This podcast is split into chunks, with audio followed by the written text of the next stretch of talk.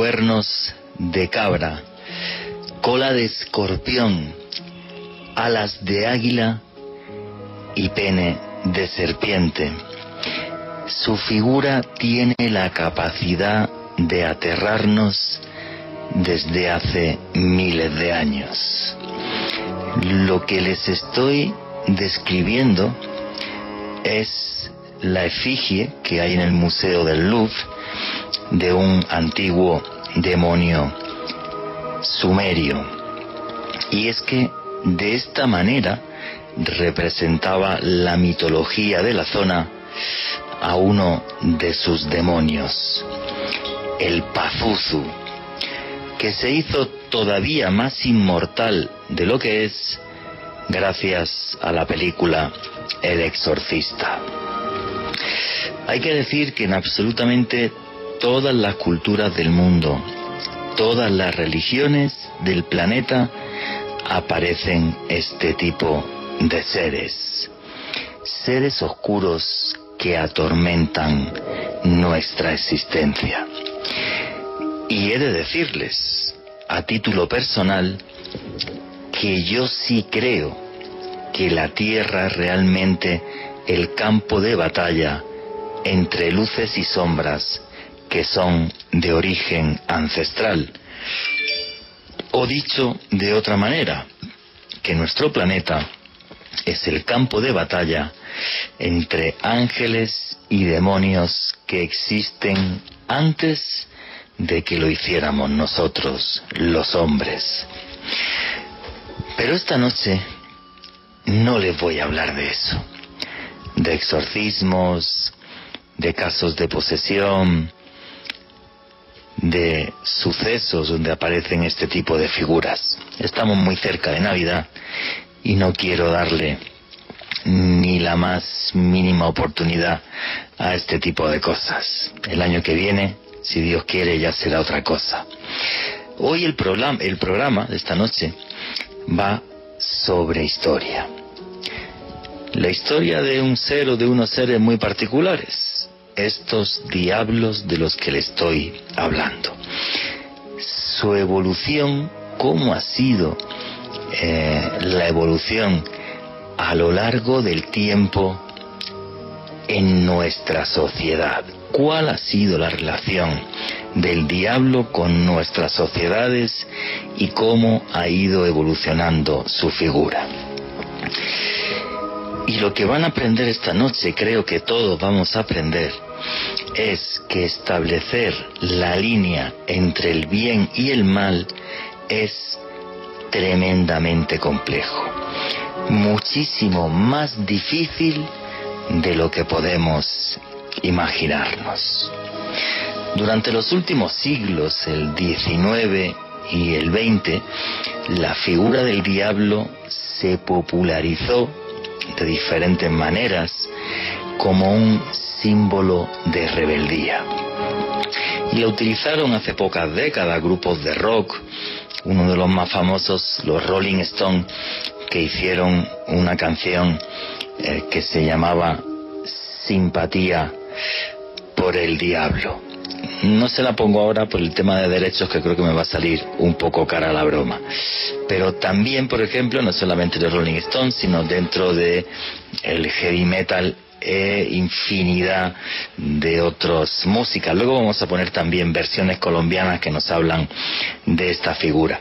Y no solamente dentro de la música, sino que infinidad de pensadores también eh, tomaron la figura del diablo como un símbolo de rebeldía.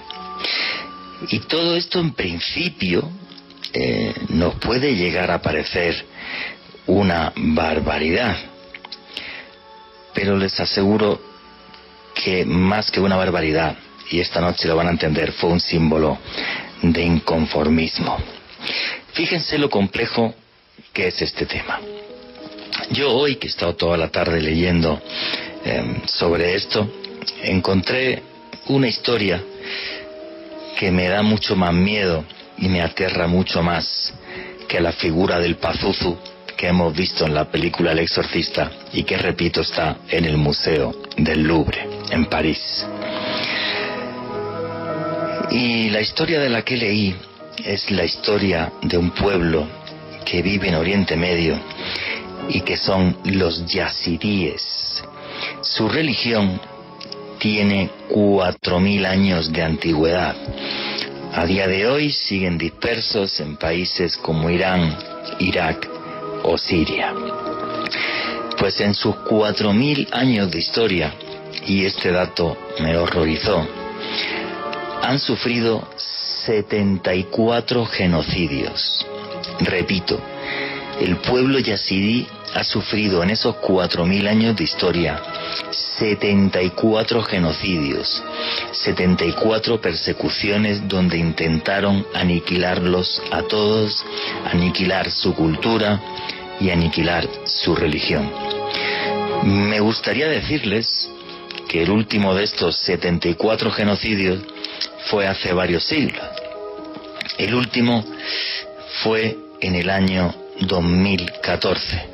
En concreto, los criminales del Daesh, del grupo terrorista ISIS, masacraron a miles y miles de ellos de la forma más terrible.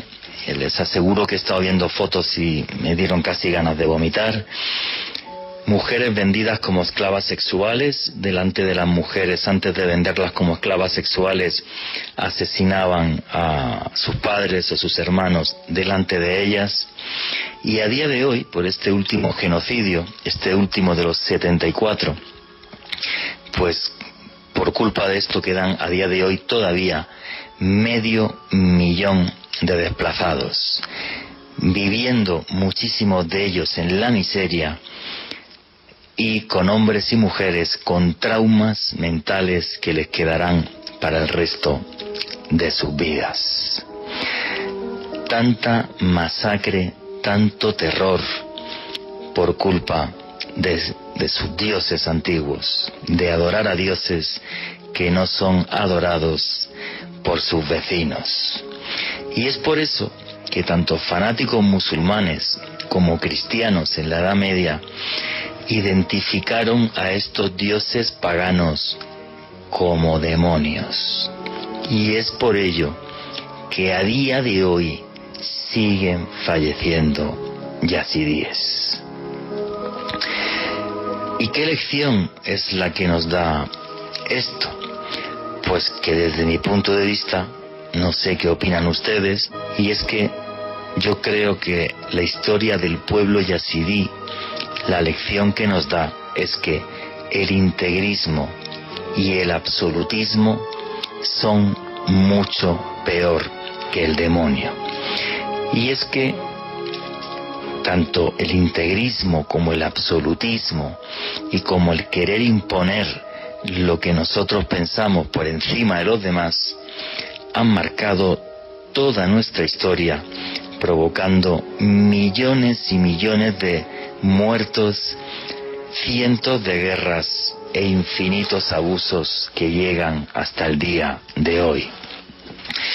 Pensar que mi idea, que mi creencia es la correcta y la de los demás como es distinta a la mía, a machacarla y a triturarla, a destruirla a sangre y fuego.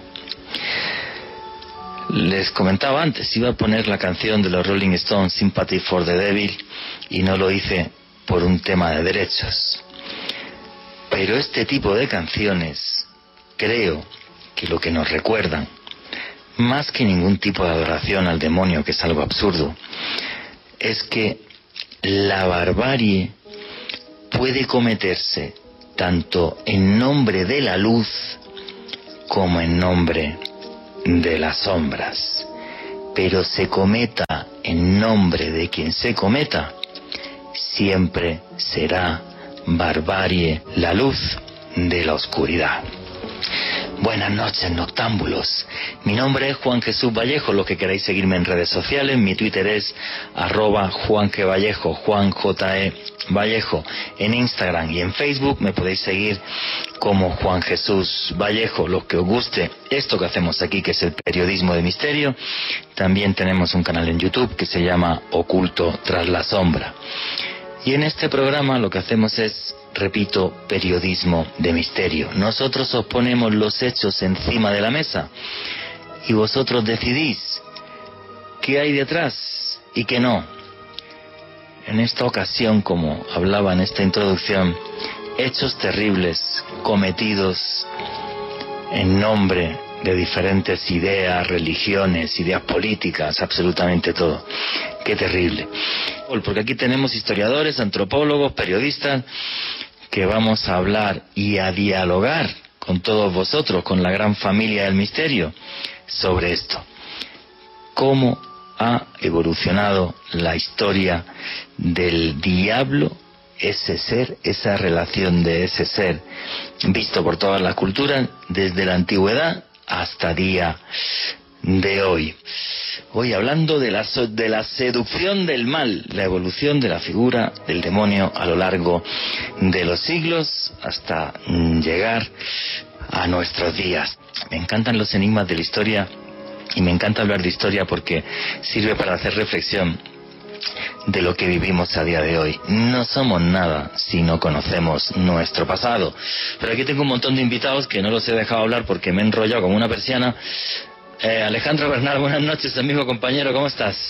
Buenas noches, Juan Jesús. Un saludo para usted, para Edwin en la consola, para nuestros invitados Ana Mancera y Luis Álvarez, y desde luego para todos los oyentes que reportan sintonía en este momento, y desde luego a toda la gran familia del misterio que nos acompaña aquí en Colombia, en países como México, Argentina, España, Australia, y desde luego todas las partes del mundo a donde llega la señal de Caracol Radio y que siempre están con nosotros en esta tertulia del sábado en la noche, porque el misterio es cultura y hoy con un tema que realmente me apasiona, Juan Jesús, y es como a lo largo de la historia, desde que el hombre es hombre, siempre ha habido culto y fascinación por la oscuridad, por el maligno, tal y como lo nombrábamos en la promoción. Efectivamente, y muchas veces asociado a un símbolo de, de rebeldía cuando se utilizaba la luz para oprimir. Eso es súper importante y tenemos mucha más gente. Luego voy a preguntar vuestras opiniones antes de arrancar. Ana Mancera, historiadora, buenas noches, ¿cómo estás? Hola, buenas noches a Juan, a Alejo, a Luis, a todos los que nos están escuchando eh, y, y, sacaron los radios para, ah, para escucharnos hablar del demonio. Bueno, vamos a estar hablando de un personaje sumamente odiado y temido en la historia de Occidente. Así que bueno, esperamos que les guste un montón. Segurísimo que sí, que va a ser un programa muy entretenido. Además, tendríais que vernos a través de la, de la aplicación de StreamYard, que es de donde estamos hablando. Aquí una serie de pintas muy particulares. Alejandro Bernal se ha puesto una camiseta satánica. Eh, Ana Mancera tiene un pijama que casi que es satánico, o, peor todavía. Y aquí tenemos a nuestro último invitado, que no por ser el último es el menos importante, ni muchísimo menos, Luis Álvarez, antropólogo, amigo, hermano, ¿cómo estás? Eh, por favor, permíteme que me presente. Soy un hombre de dinero y buen gusto. He estado por aquí durante un largo, largo año. He robado el alma y la fe de muchos hombres. Estaba cerca cuando Jesucristo tuvo su momento de duda y dolor. Encantado de conocerte. Espero que es mi nombre, pero lo que no logras entender es la naturaleza de mi juego. Gracias, Juan Jesús, por tu invitación saludar a mis compañeros Alejandro y Ana, saludar a los oyentes con esta mefistofélica presentación de parte de sus majestades del rock, de Rolling Stones, que sí, desafortunadamente no los podemos traer a colación el día de hoy, pero bueno, así de una manera a grosso modo traducida la letra, pues es la canción más adecuada para poder hablar de este personaje tan interesante, porque no decirlo? Y tan... es una mezcla, es una sopa, es un cultivo de, de diferentes mezclas que, bueno, intentaremos desglosar la noche de hoy, una noche fría, oscura, apropiada para poder hablar de esto.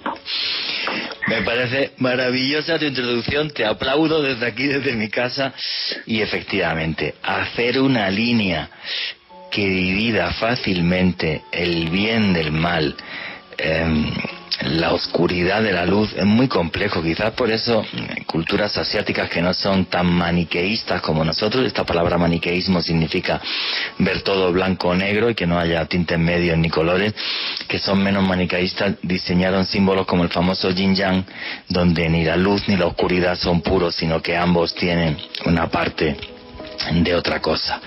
Y ese tipo de reflexiones es la que eh, os queremos comentar eh, esta noche.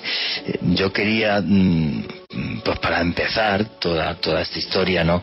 Eh, tener que, bueno, yo creo que lo suyo es irnos a lo muy, muy antiguo, antes de nada, a cómo surge esta figura del diablo en, en absolutamente todas las religiones eh, del planeta y cómo es algo presente, ¿no? Lo que pasa que es que, eh, y ahora le doy paso a, todos vosotros y sobre todo los expertos, lo que yo veo es que, eh, por ejemplo, yo antes hablaba del demonio este del Pazuzu, ¿no? Y el, el demonio del Pazuzu, pues lo que hacía era, era el viento del suroeste, porque el viento del suroeste traía las tormentas y era el responsable, por ejemplo, de las plagas, todo lo negativo que parecían castigos divinos. Pero yo creo que conforme van apareciendo las primeras religiones monoteístas, todo esto eh, se cambia. Y entonces de repente, pues el, el demonio es el encargado de hacer una cosa que es el famosísimo pecado original, que es, según he estado leyendo, es algo que,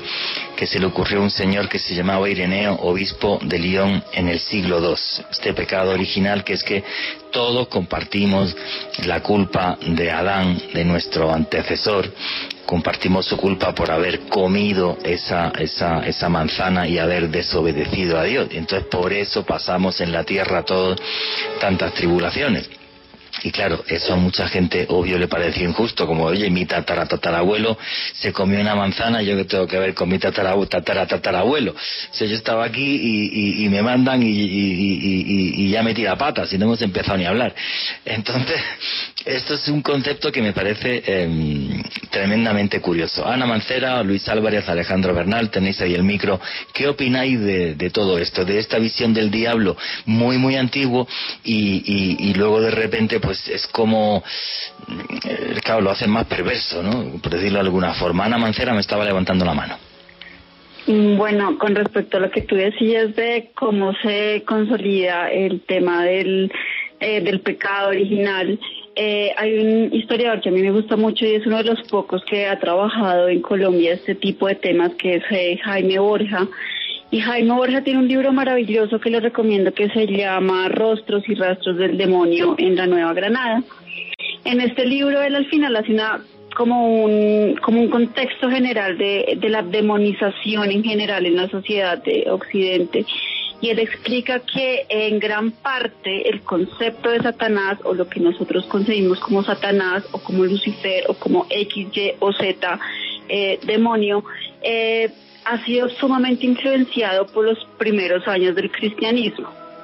Él dice que los tres primeros siglos posteriores a la muerte de la figura histórica de Jesucristo, eh, como es bien sabido, el, cristianismo empezó a consolidarse, a organizarse y esa época se conoce como paleocristianismo, que es como el inicio del cristianismo.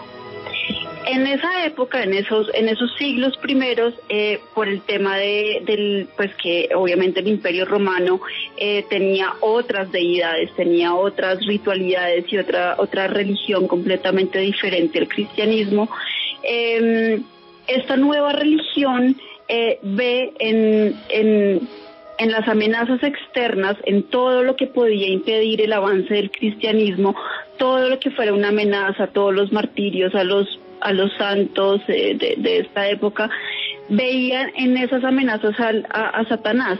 Entonces Satanás toma la forma de esas amenazas que eh, ponían en peligro la consolidación de esta iglesia eh, primogenia y precisamente de ahí toma muchas de las características que nos han llegado a nosotras, a nosotros, perdón, eh, toma características del tema de la maldad, el tema empiezan a consolidarse un montón de mitos alrededor. Em, pues de lo que es la satanización de la sexualidad libre, pues que la sexualidad en el Imperio Romano tenía otras connotaciones completamente diferentes a, al cristianismo y todas esas características se van como a cristalizar en un enemigo, en un chivo expiatorio que va a ser el demonio o la imagen de Satanás. Pero esto, eso que ha dicho me parece súper interesante por lo siguiente, y Alejandro y Luis, cuando queráis, cuando queráis podéis hablar, que esto sea un diálogo eh, entre amigos, que es lo que somos, y, entre eruditos vosotros, yo aprendo de vosotros. Esta figura de los demonios antiguos que nos mandaban eh, plagas y tormentas y rayos y centellas y fuegos y demás, se transforma en ese paleocristianismo porque Satanás es el culpable tanto em, de este famoso pecado original que tenemos que pagar de nuestro tataratatarabuelo y luego Satanás el demonio es el culpable de una cosa que se llama la concupiscencia que es los deseos que sentimos que no son agradables a Dios.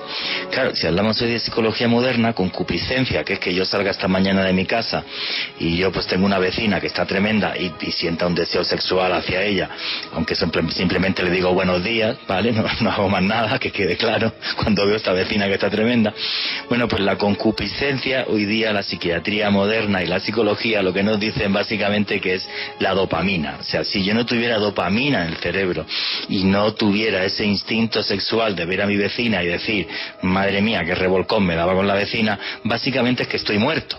Entonces no sé qué es peor, si tener la tentación de, de esta concupiscencia, que claro, la iglesia decía que me quitaba el libre albedrío porque me quitaba la libertad por, por tener esos deseos hacia, hacia mi vecina, pero si no tuviéramos dopamina no tendríamos hijos, no habría. Pero claro, fijaros qué contraste, que es lo que estaba diciendo Ana. En Roma había unas fiestas que eran las bacanales que se metían unas orgías que no veas tú y de repente le dicen a un señor en Roma, oye, pues ahora somos cristianos, lo de las orgías se acabó, te casas con una para la vida y además que sepas que si tienes deseos sexuales, pues resulta que es el demonio esto es que es muy loco, ¿no? O sea, es un cambio muy radical en la historia en muy pocos años. Luis, tú que eres antropólogo, ¿cómo asimila una sociedad un cambio tan radical en tan poco tiempo? Listo. Eh, hay una cosa muy interesante en el mundo de las mitologías. Cuando se analiza y se estudia todas las diferentes cosmovisiones, de las más interesantes son las del Medio Oriente. Y específicamente, aunque bueno, no hace parte del Medio Oriente, pero la India tiene una de las visiones más interesantes, porque sus deidades son deidades duales. Y eso es una cosa fundamental, a diferencia de eh, una cosmogonía judeocristiana, donde hay una diferencia entre dos partes. Pero bueno, ya vamos a llegar a ese punto. Parece súper interesante la cosmogonía de la India, porque sus deidades, aparte de ser duales, precisamente no se reprimen nada. Nada, entonces hay, hay representaciones y adoraciones al falo, hay adoraciones también al cuerpo de la mujer, entonces la sexualidad no se reprime. Me encanta muchísimo la figura de Shiva, porque Shiva siempre se le representa en la danza, se le representa con dos eh, en, sus, en sus manos. Una mano tiene el tambor de la destrucción, el sonido de la destrucción, y la otra mano tiene el fuego de la creación. Entonces es hermoso cada vez que se le hace em, reconocimiento al dios Shiva, que es un dios que destruye y que crea a la vez. Entonces cuando nos vamos a las religiones judeocristianas, a la, a la cosmovisión judeocristiana y al monoteísmo, que debe de las fuentes realmente de estas cosmovisiones del Medio Oriente, donde hay una separación clara entre una lucha de un bien y un mal. Entonces el judeocristianismo se fundamenta en esa perspectiva del mundo, de dividir de una lucha entre un bien y un mal, pero no es un solo Dios que puede ser creador y destructor. Entonces cuando se analiza la Biblia y se cuestiona la Biblia, entonces es un Dios que crea. Y muchos de los cuestionamientos que se, primero se le hacen a Dios es que Dios Todopoderoso que crea el universo, ¿por qué también creaste la maldad? ¿Por qué no la acabas de una vez? Pues bueno, sucede que entonces cuando analizamos las características que posee Yahvé en particular, sucede que la palabra Yahvé, que nosotros le añadimos las vocales, porque en el hebreo no existen las vocales, se compone de una serie de palabras que realmente lo que están representando son muchas deidades que se forman en uno solo y tienen esta característica de un solo Dios. Entonces se mezclan todas estas características en un solo personaje que crea y destruye, pero que con el tiempo, y también principalmente cuando se romaniza el cristianismo, eh, se vuelve imperio, pues entonces empiezan a generarse una serie de normas. Cada vez con los años, entonces, esta iglesia que vuelve a ser un imperio, que se convierte en un imperio, empieza a aplicar una serie de normas y se reúnen una serie de concilios en los cuales se dictaminan una serie de normas y le van dando cada vez una forma. Ahora, realmente este tipo de, personajes eh, duales con el futuro se van a, que antes eran las adoraciones, luego en el futuro van a ser los personajes que van a ser perseguidos. Hay que erradicarlos, hay que acabar con este tipo de personajes. Sí, es que el problema fue ese, es que la iglesia eh, cuando se romaniza, como tú dices, se convierte en una institución religiosa y a la vez política. Entonces, este tipo de cosas, como el pecado original, le venían muy bien. Antes de dar la palabra a Ana Mancera, solo quiero contar una anécdota. Yo tengo un amigo que fue a hacer un reportaje a la India al templo de Cajurao el templo de Cajurao es un templo que está lleno todo de, escenas eróticas. Y venía en shock porque dice, no, yo es que estaba con una mamá que estaba con su hijo allí de 4 o 5 años, no, pero tócale el pene al dios Vishnu a no sé quién porque da suerte. para nosotros como occidentales es una cosa como súper loca, ¿no? Pues que la fertilidad y no sé qué, pues claro, eso es buenísimo. Y en cambio, pues, pues en nuestra cultura esto, esto se, se demonizó, se satanizó. Por esto este programa se llama La seducción del mal, porque en los últimos siglos toda, toda esta, esta figura del demonio también se le dio la vuelta y dijeron, bueno, pues a lo mejor no todo es tan satánico como nos han pintado. Ana Mancera, ¿qué querías contar? Bueno, al respecto, como para unir lo que acaba, lo que dijo Luis y lo que dice Juan G, es que a mí me parece muy llamativo que eh, precisamente eh, la figura de Satanás eh, fascinó y no solo ha fascinado, eh, no sé, a las bandas de heavy metal o algo así, sino que por el contrario, ya al inicio del cristianismo, eh, figuras como San Agustín estaban absolutamente obsesionadas eh, con la figura del demonio y San Agustín fue súper importante y esto por eso, por eso digo como que, que hago este comentario como para unir lo que dijo Luis y lo que dijo Juan.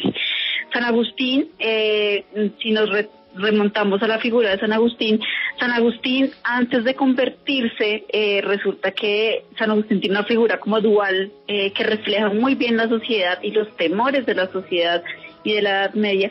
Y es que San Agustín primero eh, parece que era un ladrón, hay una anécdota que dice que se robó las peras para dárselas a los cerdos. Y él eh, vivía el placer, eh, el placer de pecar por pecar. Él era, ah, era mujeriego, se dice que vivió en amancebamiento con, con una mujer que parece que amó, no sé, tuvo un hijo por fuera del matrimonio. Y cuando su mujer se casó, lo abandonó, se casó con otra mujer muy, muy joven eh, y eh, pues él por este tipo de excesos y por este tipo de cosas rompe el corazón de su madre y precisamente él tiene una, hay unos cuadros, yo los tengo en Instagram, en los que em, el demonio se le aparece a San Agustín y el demonio toda la vida va a atormentar a San Agustín cuando él se convierte en, en este pues en este patrón, este personaje súper importante de la iglesia y San Agustín es uno de los grandes personajes que va a hablar una y otra vez acerca del demonio. Entonces el demonio en este periodo va a tener como dos facetas y es que por un lado va a ser una figura súper estudiada por la teología del momento y por personajes como San Agustín, en los que se puede ver como una clase de pasado pagano y además Satanás va a tener una figura que se va a nutrir, como lo decía Luis, de, de ese proceso de cristianización del imperio romano que pues se expandió por Europa, que llegó a Medio Oriente, que llegó hasta la India y que se nutre pues obviamente de todas estas deidades que el cristianismo tenía que eh, tomar como antagonistas eh, pues de sí. Sí, efectivamente, lo que, lo que hizo, lo que hicieron las religiones monoteístas, no solamente el cristianismo, es efectivamente dar como una especie de visión bueno, que por eso triunfaron tanto el cristianismo como el islam, es una de las cosas que triunfan, es una, una visión muy simple, muy sencilla de la realidad en la que vivimos. Cosa distinta, que a mí eso me parece genial, yo no tengo nada en contra absolutamente ninguna religión, las amo a todas, Cosa distinta es cuando eso se utilizó con fines, digamos, de control de la población o con fines políticos. Ese es el, el, problema que han tenido, bueno, no las grandes religiones monoteístas, absolutamente todas. Todas las religiones se han utilizado como armas políticas, también en la India el budismo, absolutamente todas. Luis, quería contar algo. Sí, también tenemos un gran problema y es el hecho de la traducción. Esto, esto esto realmente es la piedra en el camino. Cuando pasamos un documento como el como es el Pentateuco o la Torá judía, y cuando pasamos ese, ese Antiguo Testamento, lo traducimos, entonces ahí hay una, hay una transformación de conceptos y en los cuales hay una serie también de vacíos que tenemos que llenarlos. No entendemos los conceptos desde Occidente, entonces creemos y asimila y utilizamos un tipo de palabras para poder entender esos conceptos que nos está dando entonces la cultura eh, judía. Entonces, esto empieza con el tiempo a sumarse en este documento, conocido como la Biblia, la cual pues también sabemos perfectamente que hay una serie de, de evangelios que son avalados, aunque se repitan, y hay otro tipo de evangelios que quedan como descartados. Y dentro de estos evangelios descartados es donde se cuenta precisamente muchas de estas historias de estos persona de este personaje. Cuando lo tomamos de manera ras, y pues la primera aparición de este personaje, aunque no se nos especifica como tal, sino que se nos dice que es una serpiente que tienta a la mujer, pues bueno, ¿de dónde viene esta figura? Pues bueno, es el problema de la traducción. Ese problema de la traducción, cómo es interpretado, pero el verdadera, la, verdadera aparición de este personaje aparece en un momento muy interesante y es en el libro de Job. Job, el, el, el que ah, con su paciencia demuestra que efectivamente tiene mucha fe, pero es un momento, eh, ¿cómo decirlo?, fuerte en el cual hay como una especie de apuesta entre Dios y el diablo, eh, en el cual el diablo juega una función, sí, empezamos a tener esa figura de tentador, aparece y que presenta, en el cual trata que Job doble, doble su fe ante todas las vicisitudes que se, le están presentando. Y sin embargo Dios está, eh, cree realmente en la fe de, Job y lo demuestra. Y es un personaje que pasa de una riqueza a una pobreza, a una serie de, problemas en la piel, eh, diferentes cosas. Ese es el primer libro en el que se muestra este personaje que empieza a, jugar una función distinta. Y es esa función de tentador realmente, que vemos en él muy presente y que está también presente en cuatro palabras muy fundamentales con las cuales eh, se suelen denominar o que creeríamos que es sinónimo para denominar a este personaje. Porque no es lo mismo. Satán, Lucifer, el diablo y demonio, que son completamente distintos. Pero bueno, más adelante iremos hablando sobre eso. Pero eso es genial y luego la siguiente hora, porque queda muy poquito tiempo, Satán el acusador, Lucifer el portador de la luz y los demonios son, son otra cosa. Eso es un tema maravilloso porque realmente aquí hay una confusión y, y, significan cosas súper mega diferentes, efectivamente. Di Luis. Sí, precisamente Satán es tentador. La traducción de Satán es, es, es el tentador, es, es eso. Ya Lucifer sí es, el portador de la luz y el de demonios es el de muchos espíritus. Son espíritus, entonces eh, cuando hablamos de demonio y de diablo son conceptos distintos. Listo. Luego en la siguiente hora vamos a hablar de la figura del demonio, lo importante que fue Claro, cuando se crea este, esta, esta mezcla y este puzzle de culturas en la antigua Nueva Granada, en la actual Colombia, que me parece algo eh, fabuloso, ¿no? Porque claro, o sea, cualquier cosa de una cultura que no te gusta, pues ya es satánico o es eh, demoníaco. Alejandro Bernal, ¿tienes amigo? Eh, un minutito, no queda más. hay que, hay que tener en cuenta como la raíz etimológica de la palabra satán, así como comentaba Luis en hebreo, significa el adversario. En árabe, shaitan el mal camino y dentro de las religiones abramánicas es en efecto esta figura que tienta, esta figura que seduce al ser humano al pecado, a, la falsedad. Yo creo que a lo largo de los siglos lo que hemos visto es que Satán eh, ha sido una figura que es necesaria precisamente para poder apreciar los buenos actos de la luz, de ese Dios creador y bondadoso que obviamente tiene que eh, tratar de salvarnos y protegernos de ese adversario que quiere eh, encaminarnos, llevarnos por una mala senda. Es que aquí nadie está diciendo que el demonio no exista. Yo sí que creo que existe, y además que son muchos, igual que los ángeles. Cosa distinta es la utilización que se ha hecho de la figura del demonio en diferentes fines, igual que estamos hablando ahora de esta, de esta, de, este paleocristianismo y cómo, cómo arranca eh, todo esto Luego en la siguiente hora vamos a hablar, por ejemplo, aquí en Colombia y hasta el siglo XX con personajes que son tremendamente curiosos como es eh, Aleister Crowley o Anthony Sandor Lavey, que es el creador de la Iglesia de Satán. Luego vamos a hablar de todo esto.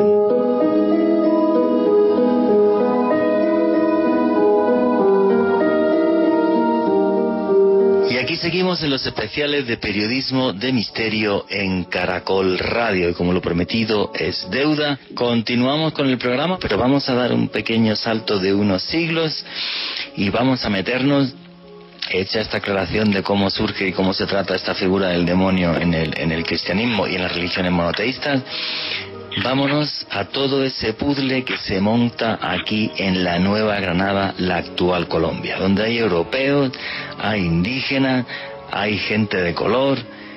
¿Qué sucede con esta figura? Tanto Ana como Luis, que sois expertos los dos en este tema. Luis. Listo. Occidente tiene un concepto claro. Con el tiempo ha ido generando un concepto del salvaje el salvaje es ese personaje que vive en la frontera entre lo civilizado, entre la naturaleza y lo civilizado. La naturaleza es indómita y no la podemos, eh, no la podemos domar, es, difícil. Entonces ahí es donde habita el salvaje. Realmente ese concepto se fue construyendo en el tiempo. Cuando llegan entonces eh, los conquistadores, rápidamente dan esa interpretación a los naturales que habitaban en estas tierras el concepto de salvaje. Un personaje que pareciera que vive en un mundo, eh, que, vive en la selva, que vive en lo natural, donde hay un caos, a diferencia de la civilización, donde domina precisamente eh, todas las características que ellos han ido construyendo en el tiempo de ese concepto de lo que es el otro, y ese otro es ese salvaje, ese al cual hay que exterminar. Ellos llegan también con un concepto de acabar con el paganismo. Hay una especie de, cruzada y de batalla de lucha contra el paganismo, de erradicar ese tipo de paganismos. Entonces, claro, horrorizados estos conquistadores ven conquistadores y evangelizadores que van de la mano, horrorizados empiezan a ver este tipo de, naturales que habitan en esos ambientes indómitos, eh, tienen una serie de prácticas rarísimas, se emborrachan, adoran a la naturaleza, se van a los lagos, eh, tienen como momias, las adoran, hacen una serie de cosas completamente distintas. Entonces tienen toda una justificación para aplicar y exterminar este tipo de idolatrías. ¿Listo? Entonces, hay una campaña por erradicar este tipo de prácticas. Y una vez empieza eso, es también con otro objetivo, porque en ese momento, eso se nos amplía un poco, pero sencillamente lo diré, o más adelante ampliaré en eso, y es que cuando los conquistadores llegan, llegan es porque también en Europa se ha dado una fractura en la Iglesia Católica. Y esa Iglesia Católica entonces aparecen los protestantes y la Iglesia Católica. Y es increíble que los protestantes son los que más incentivan la figura del demonio. Ellos sí ven el demonio en todo lado. Incluso hay una anécdota de Martín Lutero que una vez un gato se le subió a la cama y cogió al pobre gato a palo, bueno, igual los gatos siempre eran interpretados de esa manera, pero el pobre gato fue el que pagó los, los, platos rotos. Porque cualquier cosa era precisamente un concepto del demonio. Mujeres, gatos, noches, animales eh, de la noche. ¿Listo? Entonces están los protestantes y están los católicos. Y cuando llegan entonces los evangelizadores a América, entonces están en esa lucha conocida como la contrarreforma, la reforma y la contrarreforma. Y en esa contrarreforma entonces empiezan a aplicar una serie de técnicas y de evangelizaciones y de adoctrinar a estos indígenas. Sí, y, además hay una cosa, antes de darle la palabra a Ana, que es muy curiosa. Mira, a lo largo de la historia, cuando uno repasa la historia, todos los tiranos, todos los que conquistaron, siempre buscaban, entre comillas, una causa justa para justificar su maldad. Roma, cuando conquistaba otros pueblos, lo que extendía era la civilización y la famosa Pax Romana. Nadie te va a atacar dentro de mi territorio, ni no va a haber guerras tribales y, em, y todo esto. Luego, cuando la conquista de América es imponer la verdadera fe, la fe de Cristo, que era luz respecto a las sombras de esos salvajes, aunque nunca se preocuparon de, de saber exactamente esos salvajes qué tipo de religión tenían, ni, ni tan siquiera siguen pasando los siglos y Joseph Stalin eh, mata a 20 millones de personas de su propio pueblo simplemente pues porque no aceptaban el comunismo y el poder del pueblo sobre la tiranía 20 millones. O sea siempre los tiranos van a, van a buscar excusas. Y la religión es una excusa buenísima. Ahora ya no ahora ya son causas políticas más que más que más que religiones. Ana quería contar algo eh, sí, lo que yo quisiera aclarar aquí es que, eh, como lo he dicho en, intervenciones anteriores, realmente el cristianismo tuvo muchos y ha tenido muchos problemas en interpretar y aceptar al otro. Eh, ha tenido muchos problemas con la otredad y todo lo que no sea cristiano eh, ha entrado en estas grandes satanizaciones a lo largo de la historia.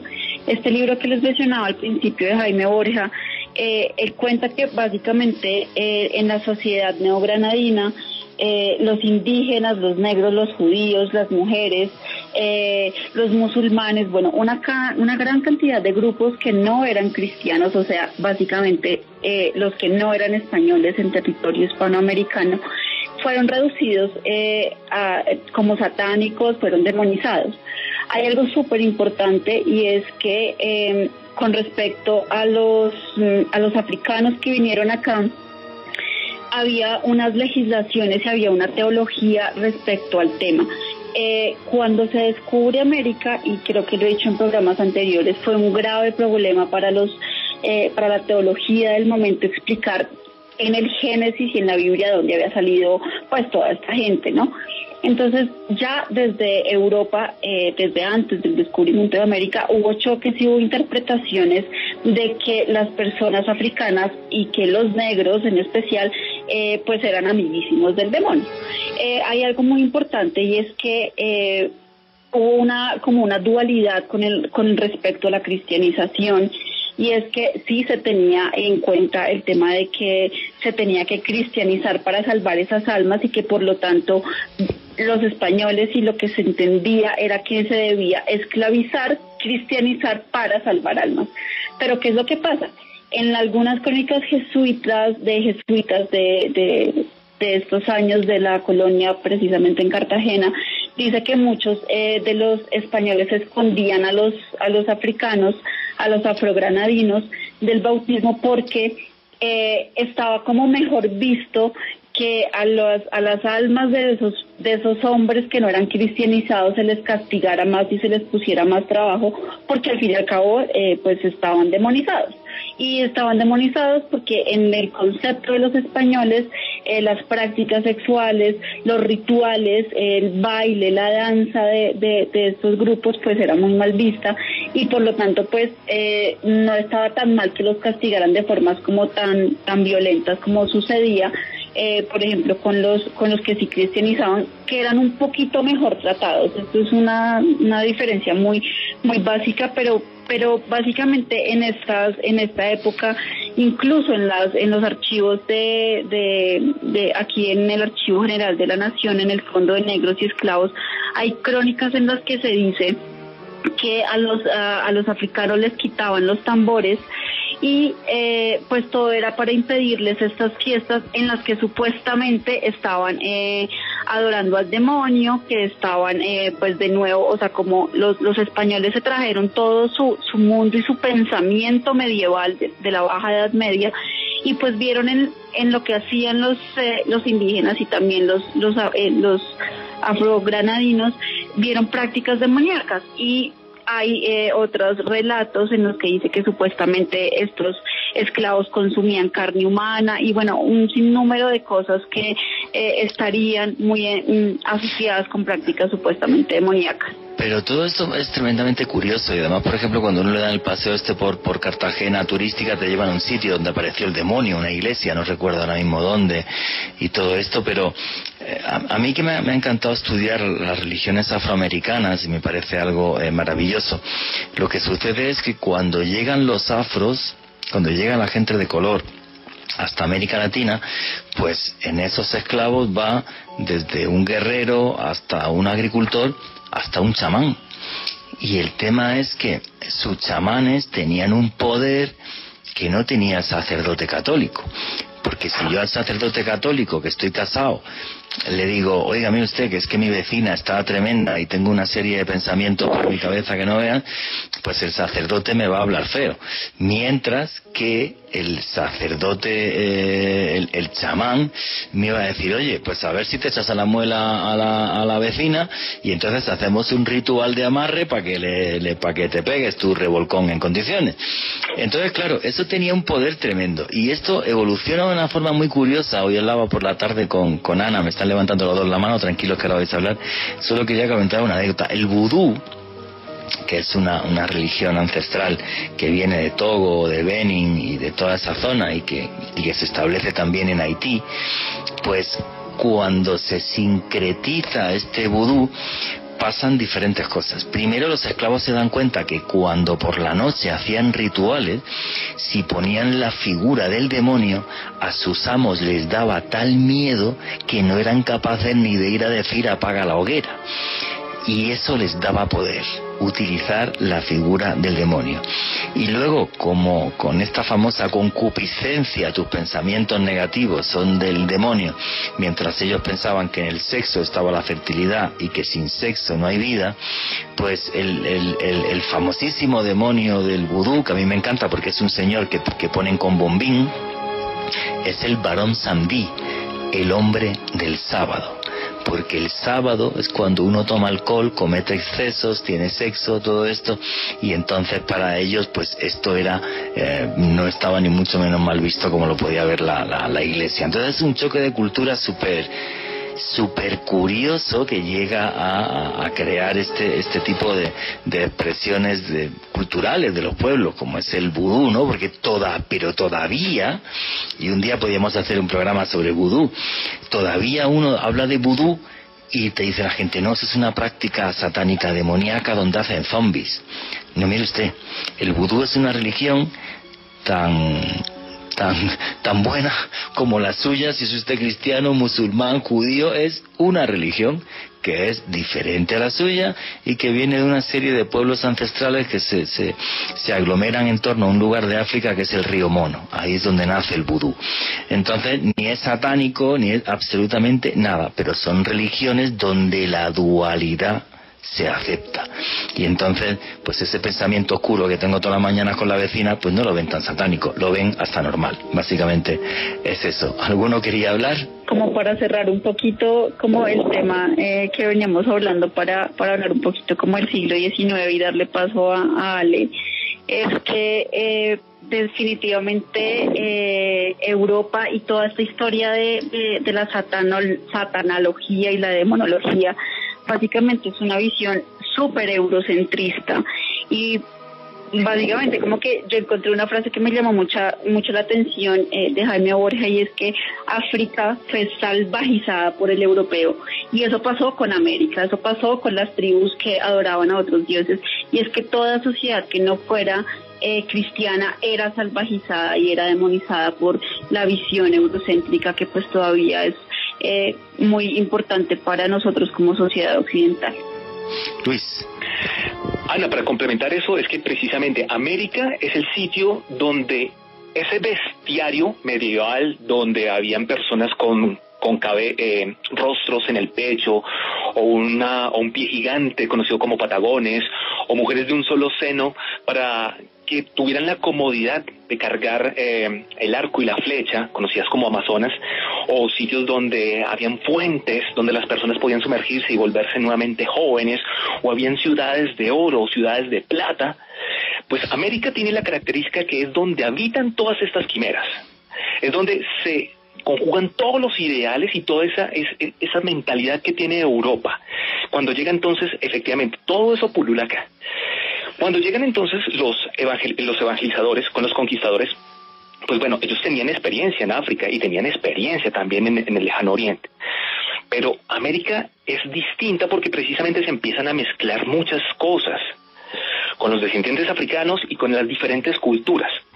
No más acá en este territorio, y los problemas de la lengua, no más acá en este territorio de Bogotá, pues los muiscas, entre comillas, pues realmente pareciera como que entre los unza y, y sogamoso, aunque fueran de los muiscas, hablaban una lengua distinta. Era muy difícil comunicarse y poderles enseñar a los indígenas conceptos como dogmas, fe, eh, resurrección y este tipo de conceptos.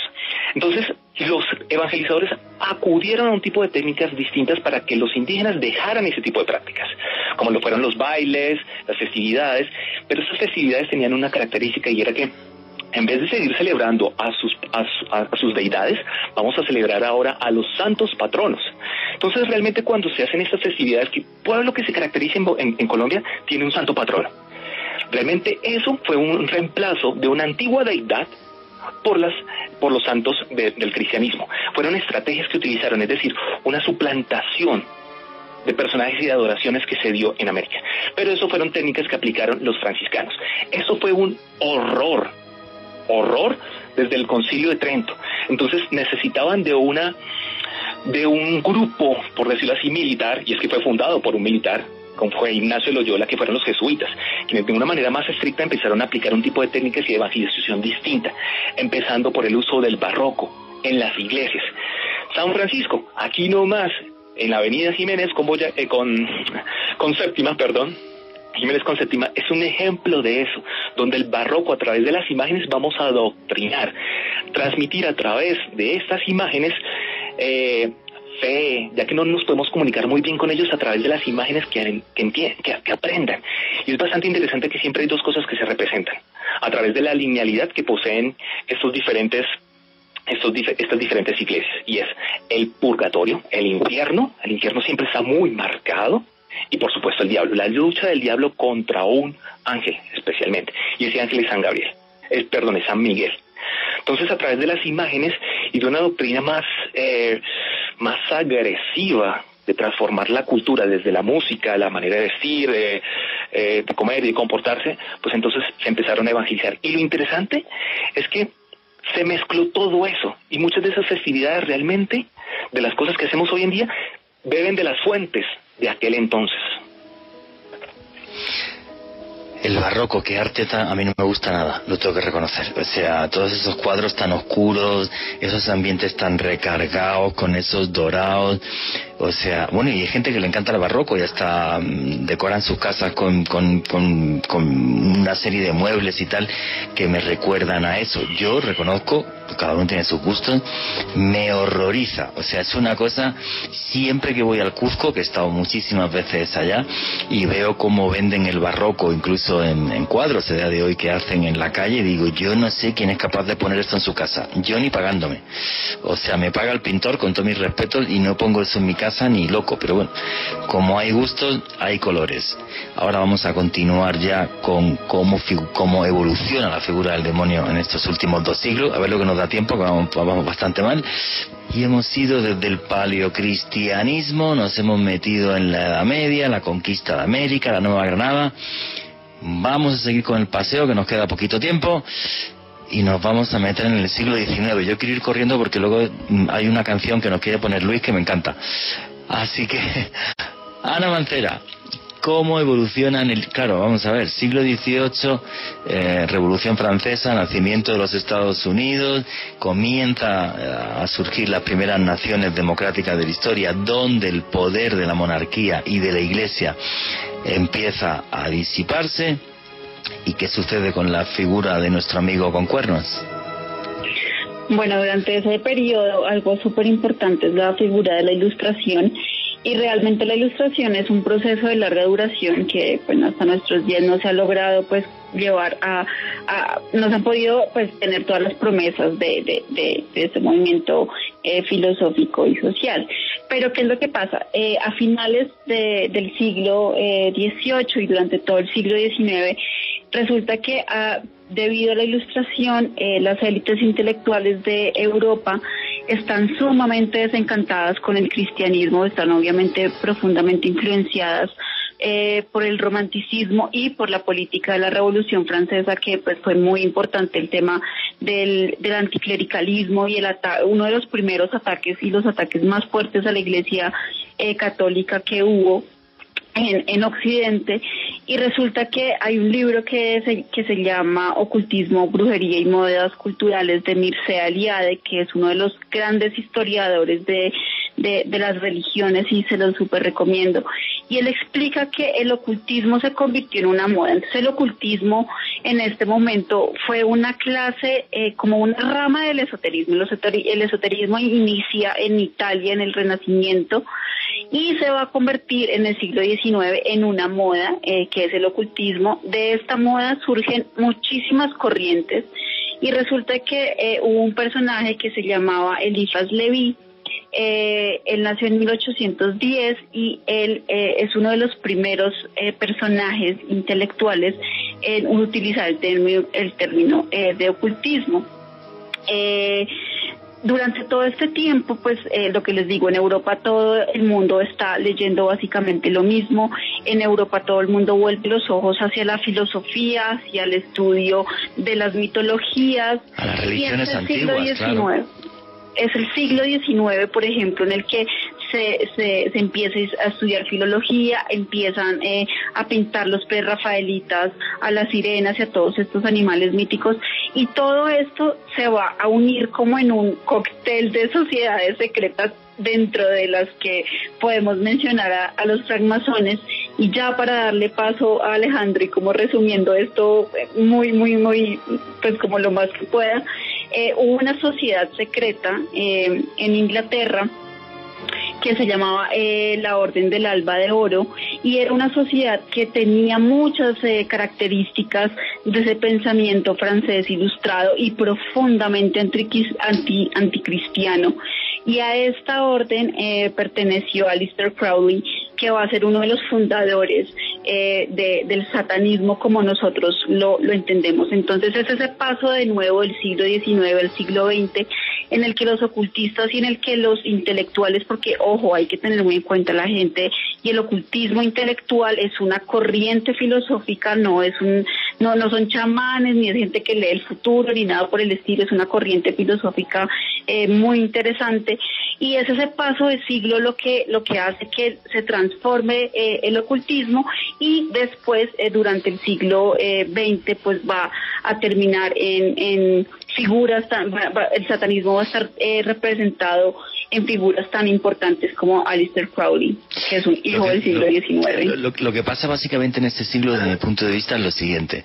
Después de básicamente casi dos mil años de represión por, la, por parte de la Iglesia y que el mundo cambia gracias a las sociedades secretas masónicas, son los masones los que impulsan el nacimiento de Francia y son los masones los que impulsan el nacimiento de los Estados Unidos de América, todos los masones además tenían eh, por ley que ser excomulgados, de repente hay un boom y la gente se cansa y mira a las religiones antiguas y mira el antiguo concepto de la magia y habla de la diosa Isis eh, egipcia y habla de antiguos dioses y de magia e intentan vivir la religión como una forma de espiritualidad sin que nadie te imponga cómo hacerlo. Que eso es una cosa que surge en el siglo XIX y llega hasta ahora hasta hoy con esto famoso de la New Age o la nueva era, que es que yo me hago mi propia espiritualidad y mezclo el budismo con el hinduismo, con algo de cristianismo y lo que quiero, pero a mí nadie me tiene que imponer mis creencias. ¿Por qué? Porque pasamos dos mil años donde nos obligaban a seguir un dogma y la gente se cansó. Por eso todo este luciferismo que surge en el siglo XX pues habla de que no, lo, quien lo tiene complicado es la iglesia a mí me va genial, ¿no? Decía, decía Anthony Sandor Lavey, que luego os contaré quién es, que es el creador de, de la iglesia de Satán. Pero bueno, hay un personaje súper importante a comienzos de este siglo XX, que es Aleister Crowley. Alejandro Bernal, ¿quién es Aleister Crowley? Estamos hablando, Juan Jesús, de uno de los personajes más importantes dentro de la cultura popular y del satanismo en el pasado siglo XX, de Fernando Pessoa, este gran escritor portugués, de quien fue amigo personal, Aldous Huxley, grandes figuras de la música como David Bowie y Ozzy Osbourne, todos de alguna u otra manera le rindieron culto y tributo a la figura de Aleister Crowley. Pues este gran eh, mago negro u ocultista nació el 12 de octubre de 1875, era hijo de un eh, importante cervecero eh, británico, el señor, em, el señor Crowley, el señor Gerard Crowley. Y resulta que su madre era Emily Bishop cuando el señor Crowley, su padre, falleció a una edad muy temprana de Edward Alexander Crowley, este, este personaje, Alistair Crowley, que ese era su nombre de pila, resulta que él fue criado por unas tías que hacían parte de una congregación ultra religiosa las hermanas de Plymouth. Y aquí hay algo muy curioso, Juan Jesús y oyentes, pues resulta que él desde una edad muy temprana tuvo una educación muy coartada, muy coartada desde el punto de vista de los principios morales, muy sesgada, muy eh, que trataban de socavar la orientación sexual que tenía este señor, pues este señor en realidad era bisexual y durante toda su vida se sintió como un rebelde, como un señor que estaba fuera de lugar. Cuando se hizo mayor de edad, estudió literatura en Cambridge. Entonces, Alistair Crowley no solamente era, tenía una gran eh, simpatía por el ocultismo, sino también era un gran literato, un gran escritor. Y en el año 1899 suceden dos cosas muy importantes. Y es que primero entra a la Orden Hermética de la Golden Dawn, de la Aurora Dorada, gracias a su mentor, el señor Charles Henry Allen Bennett. Resulta que esta sociedad hermética de la Golden Dawn, pues eh, trataba de buscar el conocimiento a través del esoterismo y de recuperar esas grandes creencias que había en Europa durante varios siglos. Tal y como decía Ana, pues era una corriente que venía de la ilustración en ese momento. Y otro suceso muy importante en 1899 es que Alistair Crowley adquiere la casa de Boleskine House que queda a orillas del lago Ness, una zona muy importante, muy rica en mitos, en tradiciones culturales de Escocia, no solamente porque se reportaban apariciones de gnomos, eh, apariciones de duendes, sino que el mismo Alistair Crowley compró una casa que quedaba en este lugar porque se sintió atraído por una leyenda que venía del siglo eh, del siglo XV, en la cual aparentemente un monje y unos eh, personas que lo seguían en una congregación religiosa que quedaba ahí habían sido eh, asesinados, quemados vivos en ese lugar. Y esa leyenda negra atrajo a este señor Crowley, que de por sí era un gran provocador, para adquirirla y tratar de invocar a una entidad que él consideraba como el ángel guardián supremo. Básicamente, bueno, e-, este señor fue un provocador. La, provocación es una forma em, de comunicación, ¿vale? Para mover masas y, y este, pero bueno, este personaje creó su propia secta, montaba unas orgías tremendas, abusó del opio hasta no más, fue espía, eh, es toda una biografía mm, básicamente absurda. Yo me quedo siempre con sus últimas palabras que como claro, tuvo tantos problemas con las drogas y arrastró a tanta gente a la ruina y hizo tanta barbaridad y tanta maldad, porque el tipo fue un bruto, básicamente también sus últimas palabras es, hay veces que me odio a mí mismo. Entonces, para que nos hagamos una idea, porque tú lo has puesto muy wikipédico, muy bonito, pero no, el tipo es un personaje, madre mía, súper difícil de, investigar. Quería comentar, Ana, algo y luego te sigo, te doy paso a ti, Alejandro, para que, que siga.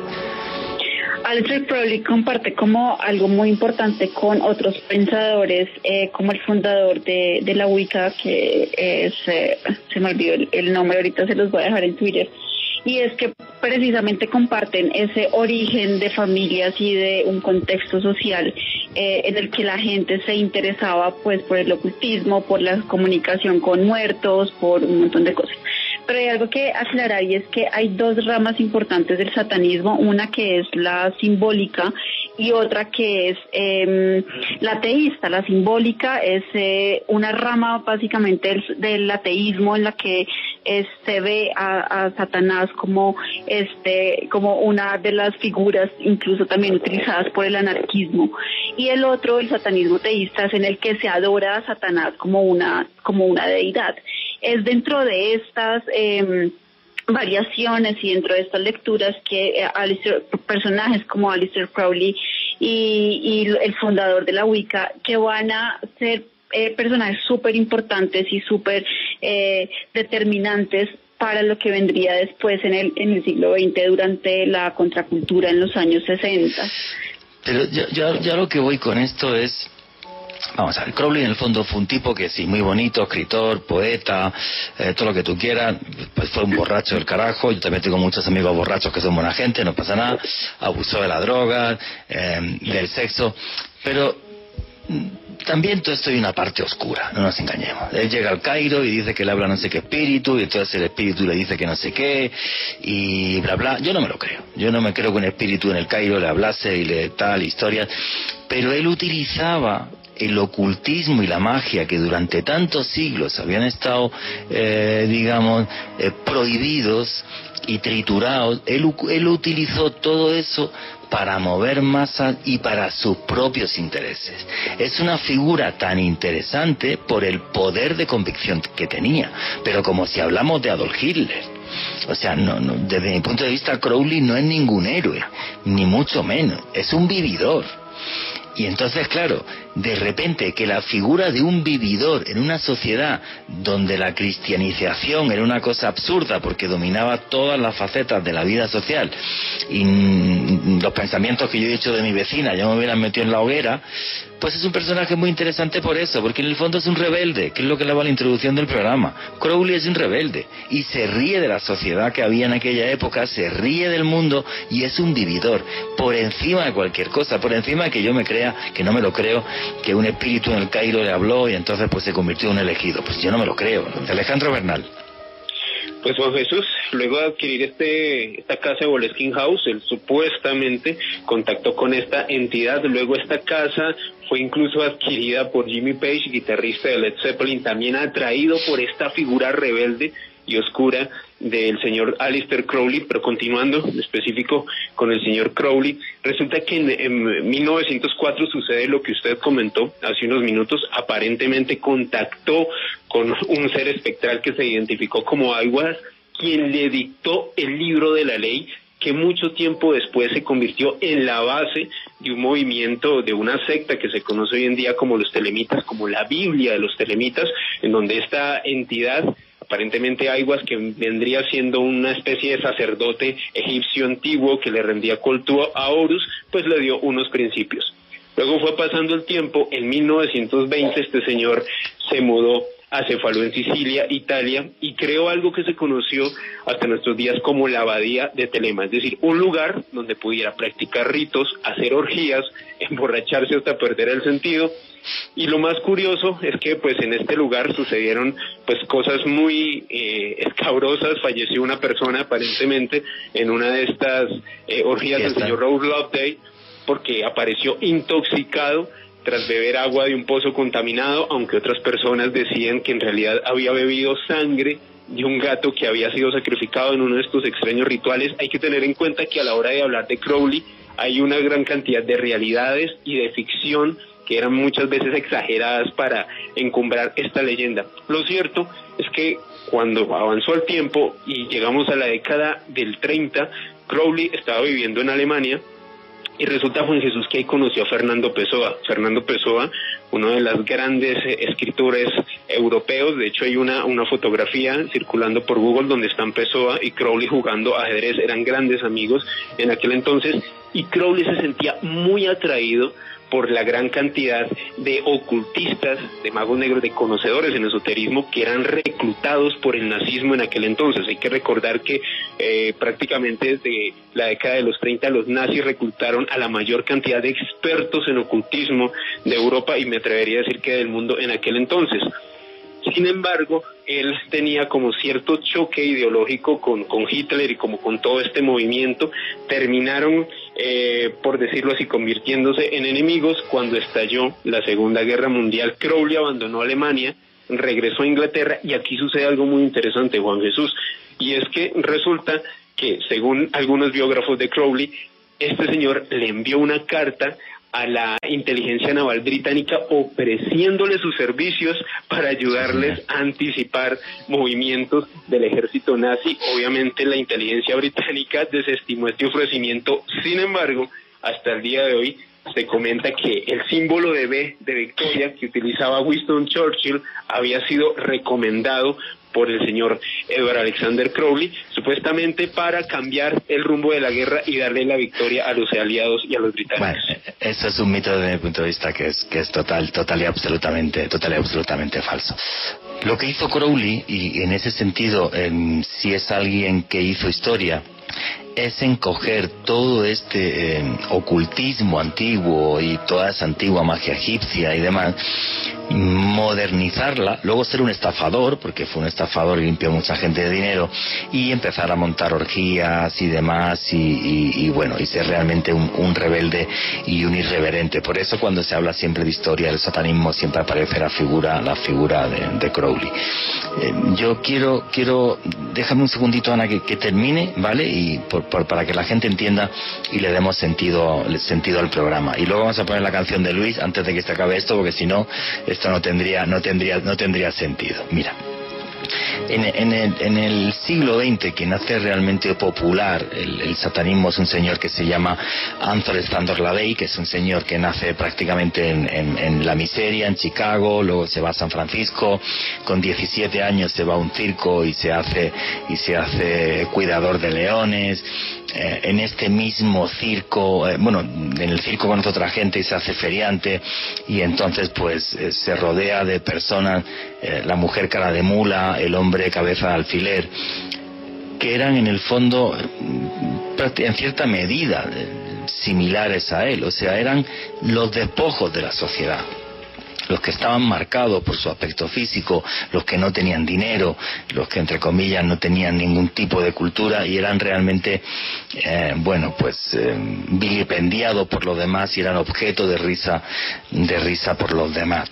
Eh, las, las, reflexiones de Aleister Crowley, que es un señor que tocaba el órgano y gracias a tocar el órgano pues se pudo pagar unos estudios en criminología y demás, el, el, el, poder de este tipo, que es el que creó la iglesia de, de Satán, Obviamente, pues esto ya no tiene el sentido que tenía en los años 60 del siglo pasado. Entonces, eh, sí es muy, muy curioso eh, bueno, pues porque este señor tuvo una serie de reflexiones. Y decía, no, yo es que tocaba el sábado por la noche mi órgano en prostíbulos eh, y entonces veía toda una serie de señores que iban allí a ver a las mujeres desnudas contorsionándose. Y el domingo iba a la iglesia, a una iglesia evangelista a tocar el órgano y allí se encontraba a, estos mismos señores. Y decía, vivimos en una sociedad total y absolutamente eh, hipócrita y sin sentido. Luego, cuando él, eh, que estudia criminología, se hace fotógrafo de la policía de San Francisco y empieza a, fotografiar a, mujeres que, habían sido maltratadas por sus maridos y, empieza a fotografiar cadáveres, eh, pues hace otro tipo de reflexiones en sus escritos que son muy curiosas como Dios no existe. Si Dios existiera no permitiría que una niña de 17 años, su novio le meta una paliza hasta desfigurarle la cara, una niña que no tiene nada que ver con esto, o mm, los cadáveres que he visto de puñaladas, puñetazos, o sea, esto no tiene sentido. Entonces con este, con, este lema de Dios no existe y, y, seamos felices, básicamente, se le ocurre montar un show mucho mejor que la iglesia del Quindío, porque este en vez de poner cirios, lo que hacía era pues poner eh, poner mujeres semidesnudas en, en, su iglesia, que su iglesia fue un antiguo prostíbulo, la famosa Casa Negra en San Francisco, que es la primera iglesia satánica eh, del mundo. Y bueno, pues, esto fue un escándalo en la, en la, en la sociedad norteamericana tremenda. Y, y él lo aprovechó, porque era un tipo muy inteligente, pues para hacerse tremendamente famoso en Estados Unidos y a nivel mundial y, bueno y llegar a ganar muy buen dinero con esto. Porque una de las partes que hay en la iglesia de Satán en, esta casa negra pues es un bar. Es un bar lleno de, de, cenas o cenas donde te puedes tomar una cerveza mientras reflexionas sobre qué es el satanismo. Entonces básicamente lo que hizo fue una crítica una crítica social eh, enorme no en el sentido de decir vivimos en un mundo hipócrita em, ser pobre y, llegar llegar pobre hasta, hasta la vejez no es ninguna virtud, ni mucho menos. Y entonces, si uno analiza su famosa Biblia negra y los mandamientos de, de, la iglesia de Satán, pues son hasta, son muy divertidos, no es una cosa eh, tremendamente oscura, ni mucho menos. Pues los mandamientos, no des tu opinión o consejo a menos que te sea pedido. No cuentes tus problemas a otros a menos que estés seguro de que quieran eh, oírnos. No tomes lo que no te pertenece a menos que sea una carga para la otra persona. Si un invitado en tu hogar eh, te enfada, trátalo cruelmente y sin piedad, pero todo como en tono jocoso, no que hubiera que matar a nadie, ni muchísimo menos.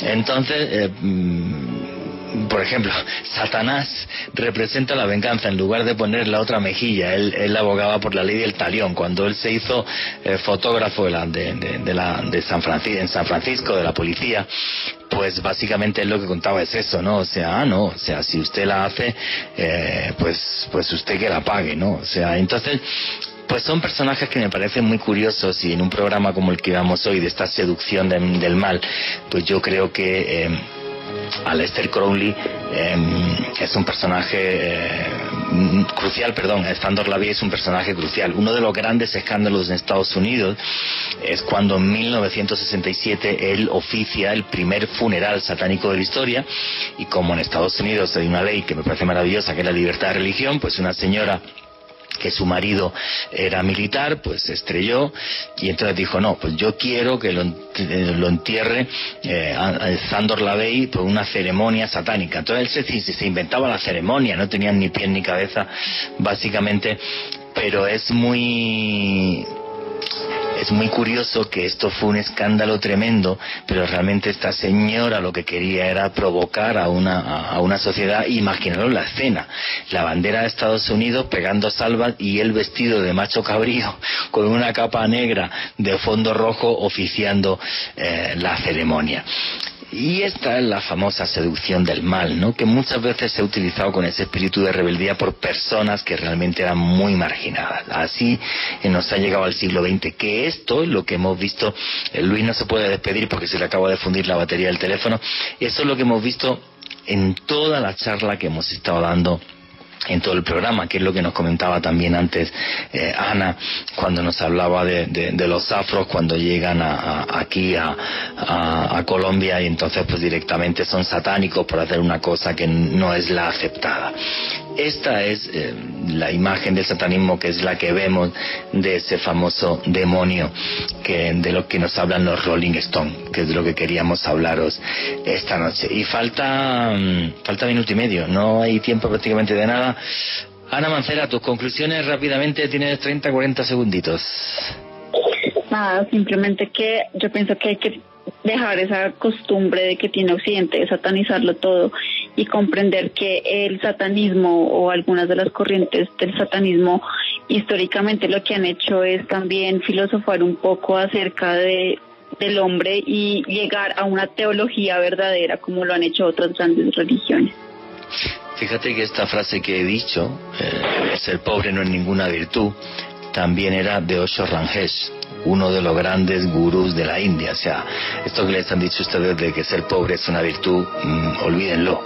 Ser pobre es una condena, no nos engañemos, ¿no? Entonces, claro, em, em, desde un punto de vista de la provocación, pues el satanismo tenía, digamos, un sentido eh, muy, muy curioso. Alejandro Bernal, amigo, tienes 20 segunditos. Juanje, me pueden seguir en Facebook, Twitter e Instagram en arroba Ale. Muchas gracias. Listo. Y nada, señores, pues para, para cerrar ya este programa, simplemente deciros que no es nada fácil em, llegar a la conclusión de cómo hacemos una línea que separe la luz de la oscuridad, lo que es bueno de lo que es malo. Ese maniqueísmo, esa manía de verlo todo blanco o negro, dificulta mucho entender la sociedad en la que estamos, porque en el fondo todos somos ángeles y todos somos demonios. Y señores, nunca, nunca olviden que vivimos en un mundo mágico porque está repleto de misterio.